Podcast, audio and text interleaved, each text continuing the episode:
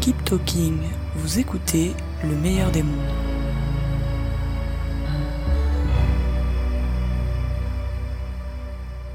On ne l'a jamais autant fui, la modernité l'a caché sous sa capuche, et les progrès technologiques cherchent à briser sa faux. La faucheuse n'a bientôt plus de nom. Si la mort biologique n'est pas abolie, le fantasme de l'immortalité pousse la mort sociale aux oubliettes. Pendant mille ans, l'homme sentant la mort venir, convoquait son entourage pour faire œuvre de transmission matérielle et spirituelle. Ces temps du mourant, du deuil et du rituel ont toutefois disparu. Dans toutes les sociétés, la prise en charge collective de la mort est de mise. Depuis cent mille ans, l'homme enterre ses morts. Edgar Morin disait ainsi Il n'existe pratiquement aucun groupe archaïque, aussi primitif soit-il, qui abandonne ses morts ou qui les abandonne sans rite. Or, aujourd'hui, la disparition des rites efface l'inscription sociale de la mort. Autrefois, la mort avait une forme, un cadre, une habitude, une pratique dans lesquelles le mourant prenait place. Cette forme faisait exister la mort. Chacun savait quand la mort arrivait, la place qu'il devait tenir. Le mourant décrétait l'ouverture des cérémonies et des pompes funèbres. Alors, dans un jeu de rôle réglé par avance, la famille assistait le mourant, les pleureuses pleuraient, les curés confessaient, les voisins visitaient. Personne ne pouvait rester indifférent. Cette culture de l'indifférence est bien moderne. Le tabou de la mort est un fait contemporain. Il fait perdre à nos riverains les mots et les gestes. La mort n'est pas seulement interdite, elle est devenue une langue maudite, oubliée, disparue. Faute de mieux, un silence d'incompréhension s'est installé. Désormais, les gens ne meurent plus. Ils disparaissent. En quelques semaines, un voisin, un ami, un parent est retiré de la communauté des vivants. Et aussitôt, un mur de silence entoure son souvenir et sa famille.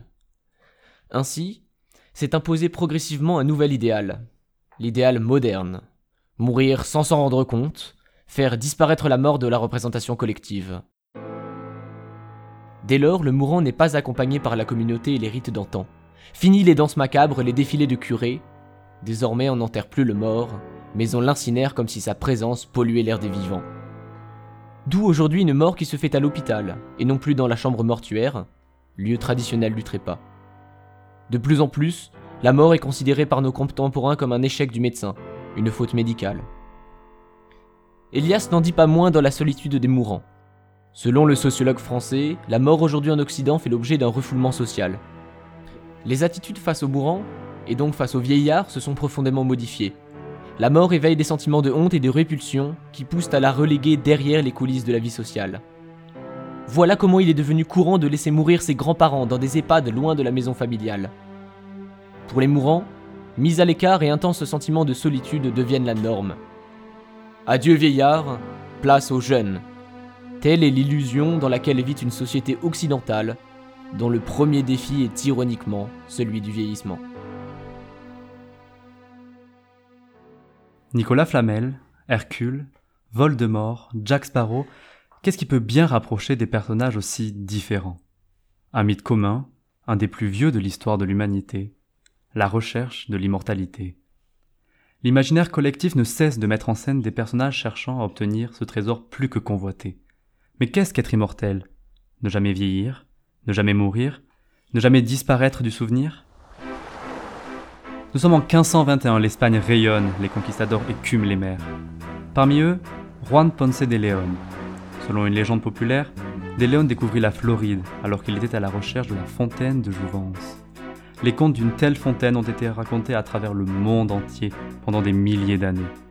Encore aujourd'hui, la fontaine de Jouvence attise l'intérêt de tous et le rêve de jeunesse est plus que jamais au cœur des mentalités. Il n'y a qu'à regarder de l'autre côté de l'Atlantique pour se rendre compte de la portée de ce mythe. Si je vous dis Indiana Jones ou même Pirates des Caraïbes, les blockbusters hollywoodiens fourmillent de références à ce mythe millénaire. Mais plus encore, le mythe tente de devenir réalité. Crème, seringue, soins, lifting, le marketing abonde pour nous vendre un idéal de jeunesse éternelle. Dans un monde où beauté rime avec jeunesse et laideur avec vieillesse, nous sommes plus d'un à vouloir dépenser sans compter pour gagner quelques années. Activités marchandes, scientifiques, actions sociales, programmes de santé, politique, plus que bien vieillir, il s'agit de ne plus vieillir. De Marie-Claire à Femme Actuelle, les journaux féminins pullulent d'injonctions à la jeunesse dans une société où la beauté féminine est considérée comme un produit périssable. Hideuse, honteuse, affreuse, la vieillesse est de moins en moins socialement acceptée. EHPAD et maisons de retraite sont des moyens parmi d'autres de cacher nos vieux loin des regards. Dans nos sociétés modernes, la dépendance et la dégradation liées à la vieillesse n'est plus acceptable. Face aux standards de beauté, tous tentent de rester jeunes à tout prix. Avec la révolution technologique, le transhumanisme semble ainsi être devenu le moyen de vaincre la mort et défier l'épreuve de la vieillesse. Mais le transhumanisme aujourd'hui divise. Pour les uns, la volonté d'anéantir la mort relève d'un hubris, d'un orgueil, celui de l'homme cherchant à dominer la nature.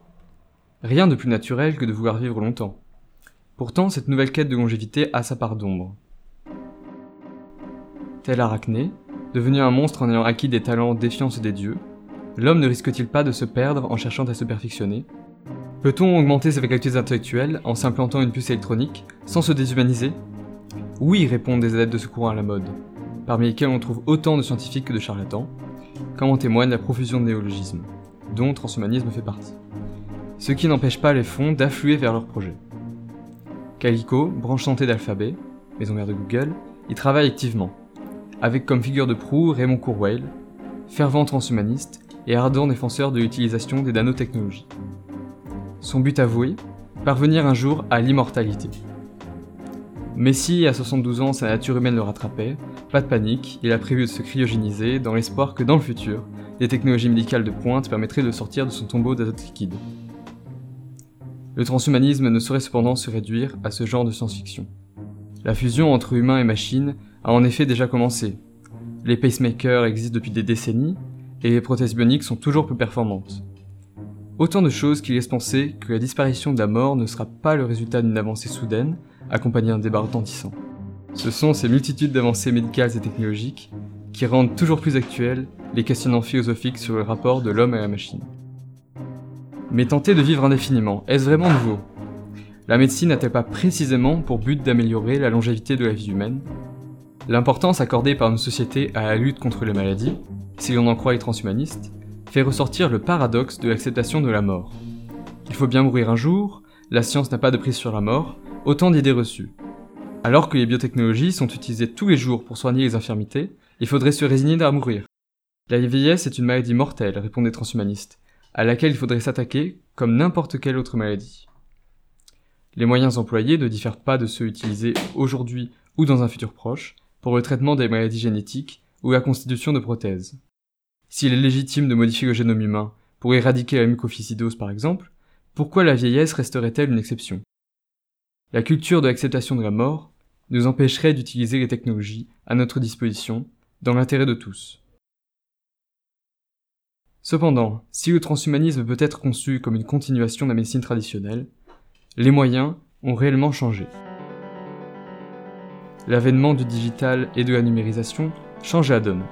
Nous sommes aujourd'hui à une période charnière, où pour la première fois, le but du transhumanisme devient réalisable. Si les technologies de numérisation du cerveau en sont à leur premier balbutiement, elles offrent selon leurs partisans une alternative pour vaincre la mort l'homme a atteint une capacité de se transformer sans précédent, pour le meilleur et pour le pire, faisant craindre ou espérer une singularité, un seuil, un saut dans l'inconnu.